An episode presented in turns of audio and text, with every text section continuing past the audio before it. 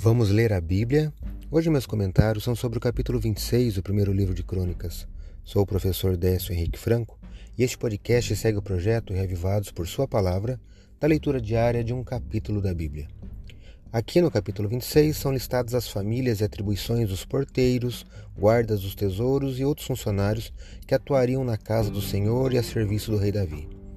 Destaco como exemplo os versos 26 e 27 aqui do capítulo 26 de 1 Crônicas, que leio na Bíblia Nova Almeida atualizada.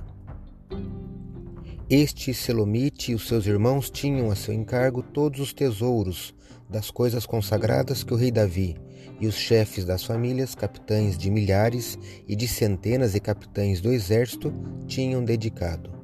Dos despojos das guerras as dedicaram para a conservação da casa do Senhor. 1 Crônicas capítulo 26, versos 26 e 27.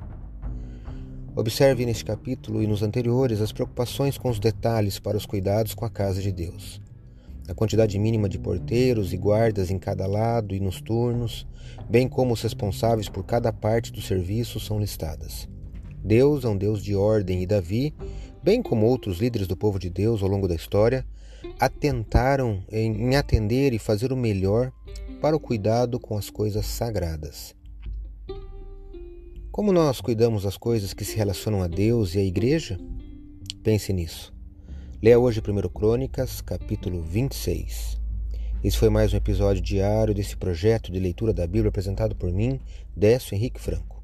Um abraço e até amanhã.